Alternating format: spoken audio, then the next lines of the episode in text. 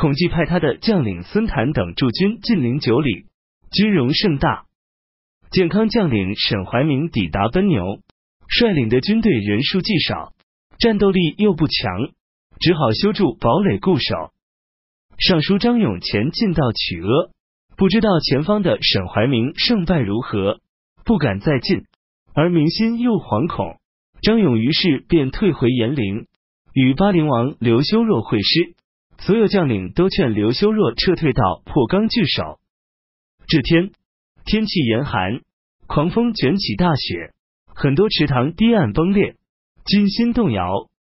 刘修若下令，有敢说撤退者斩首，军心才稍稍安定。于是开始兴筑营垒，士卒得以解甲休息。不久，接到沈怀明报告，知道敌人仍然停止不前。而带兵将领刘亮又前来增援，兵力转强，人心终于安定。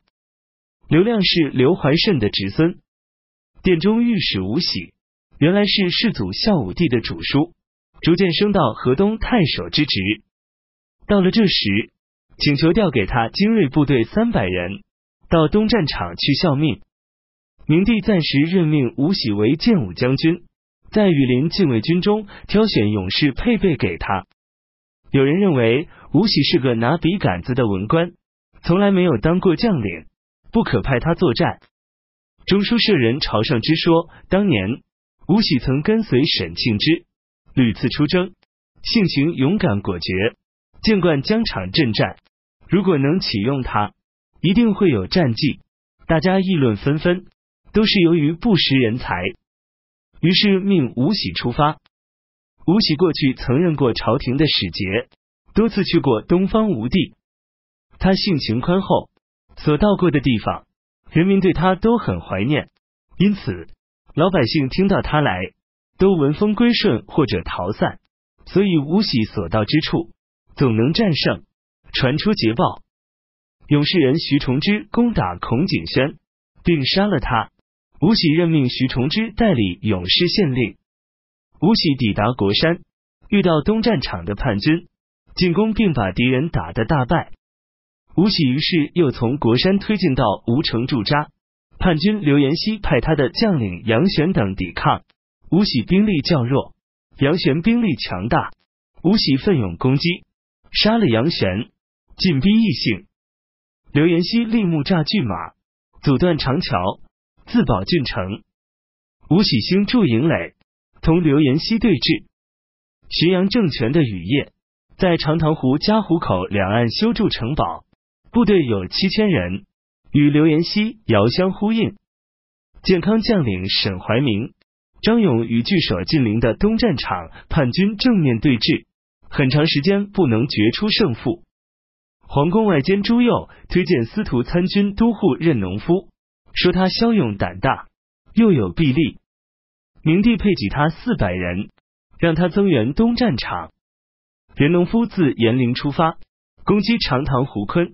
雨夜筑城还没有完工，任农夫率军急行挺进，猛烈攻击，大破雨夜军。雨夜放弃城堡，逃回义兴。任农夫接收遗留下来的武器、船只，向义兴进军，增援吴喜。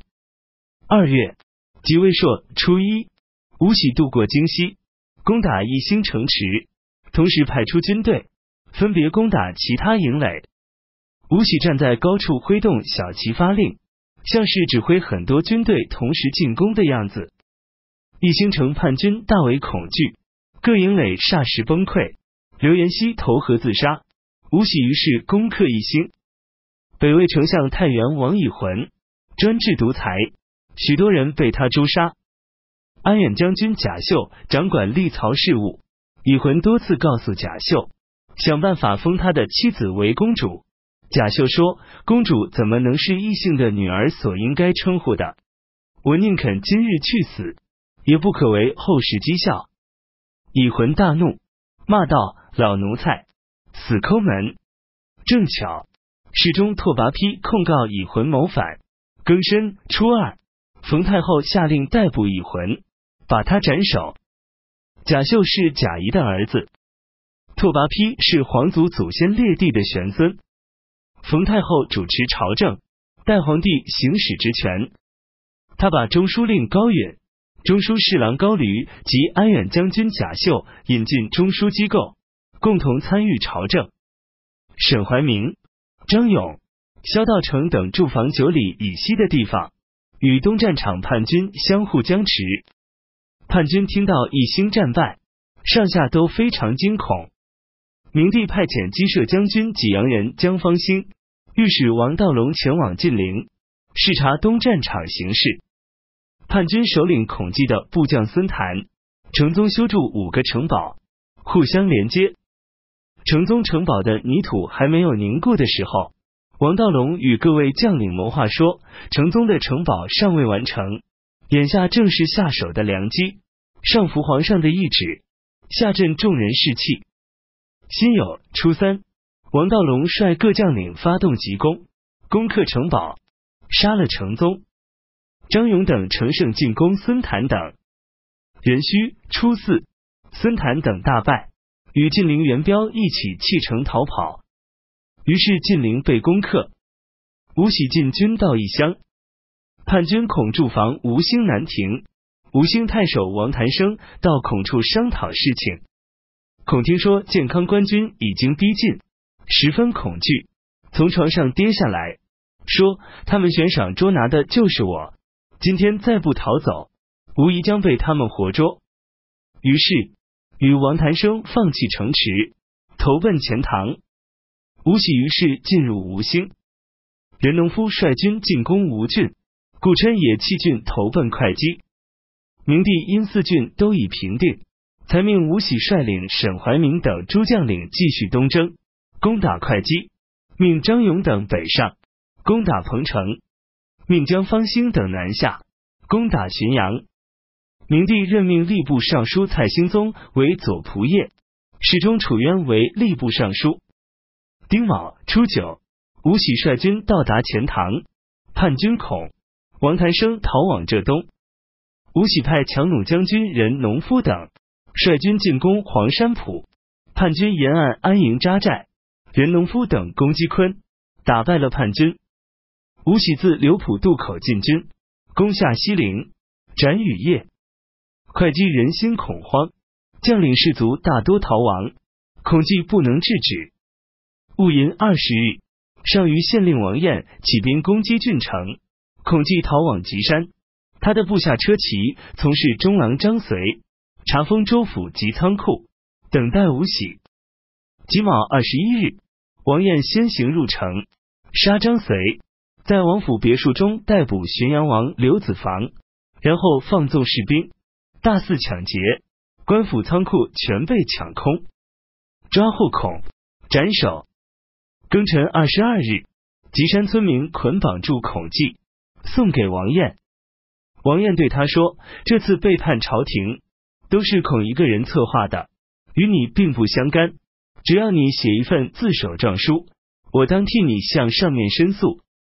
孔季说：“东战场发号施令，都由我一人做主，把责任推给别人，自己求得活命，那是你这种人才做得出来的。”王彦于是斩孔季，顾琛、王谭生、元彪等人都向吴喜投降，请求处分。吴喜都予以宽大处理。东战场叛军军官共七十六人，作战阵亡的有十七人，其他的人都得到宽恕。薛索儿围攻申产，很久没有攻克。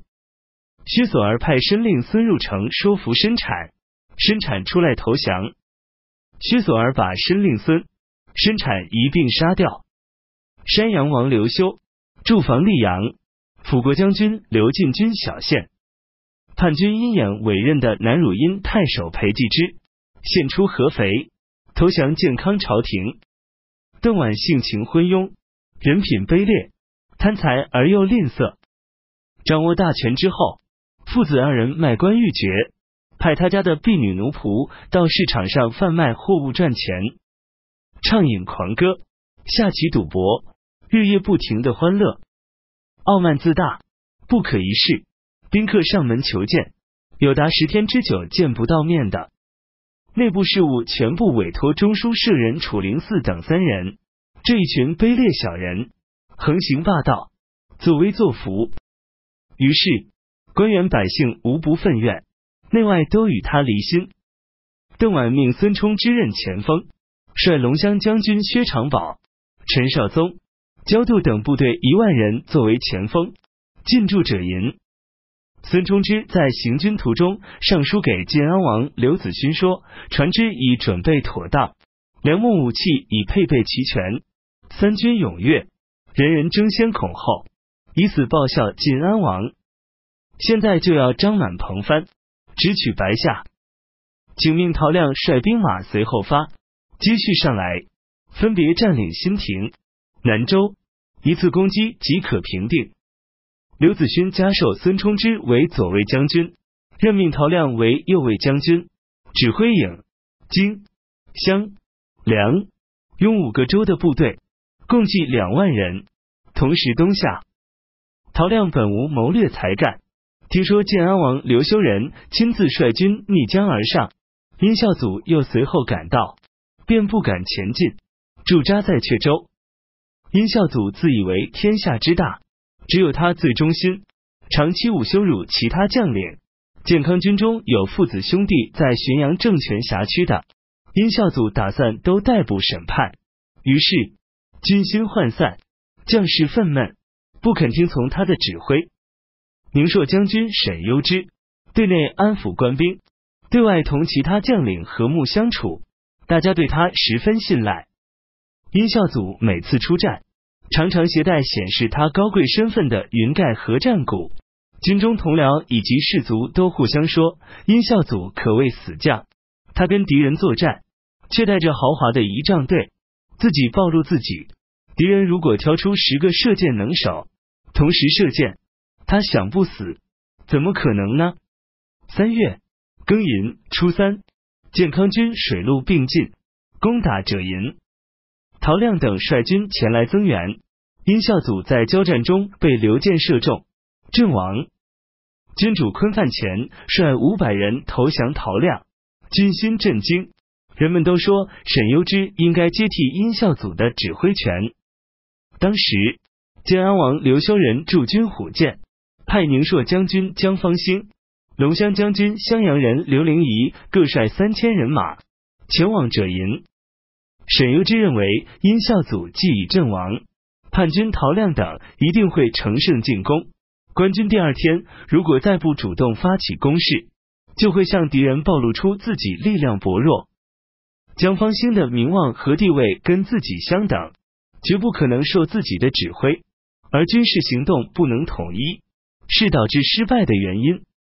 于是，就率部下各将领拜访江方兴，说：“现在四面八方都起兵叛乱，朝廷所占据的不过百里之地，朝廷所依赖的也只殷孝祖一人。不想刚刚兵戈相接，他就沉尸马下，文武官员全都沮丧，朝野人士提心吊胆。朝廷大事能否成功，只看明日一战。如果战而不胜。”朝廷就会全盘瓦解。有关明日之战，将领中有人说应该由我指挥，可我自问魄力不够，才能和谋略都不如你，所以我们现在打算推举你为统帅，大家同心协力。江方兴十分喜悦，满口承诺。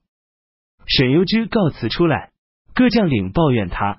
沈攸之说：“我只希望拯救国家，岂能计较官职高低？”而且我能向他低头，他却一定不肯向我低头，怎么可以自己先内斗起来？孙冲之对陶亮说：“殷孝祖是一员悍将，一战就把他杀死，天下大事已经定了，不必再战，现在就应该直接进攻京都。”陶亮不同意。辛卯初四，江方兴率领各将领进攻叛军。建安王刘修仁又派军主郭继之、步兵校尉杜佑文、屯骑校尉袁公祖、龙骧将军京兆人段芙蓉等三万人前去增援助战。自凌晨厮杀到中午，大破叛军，向北追击到老山而回。杜佑文是杜季的儿子。叛军孙冲之在巢湖口和白水口修筑两座城池，君主晋陵人张兴世进攻并攻克该地。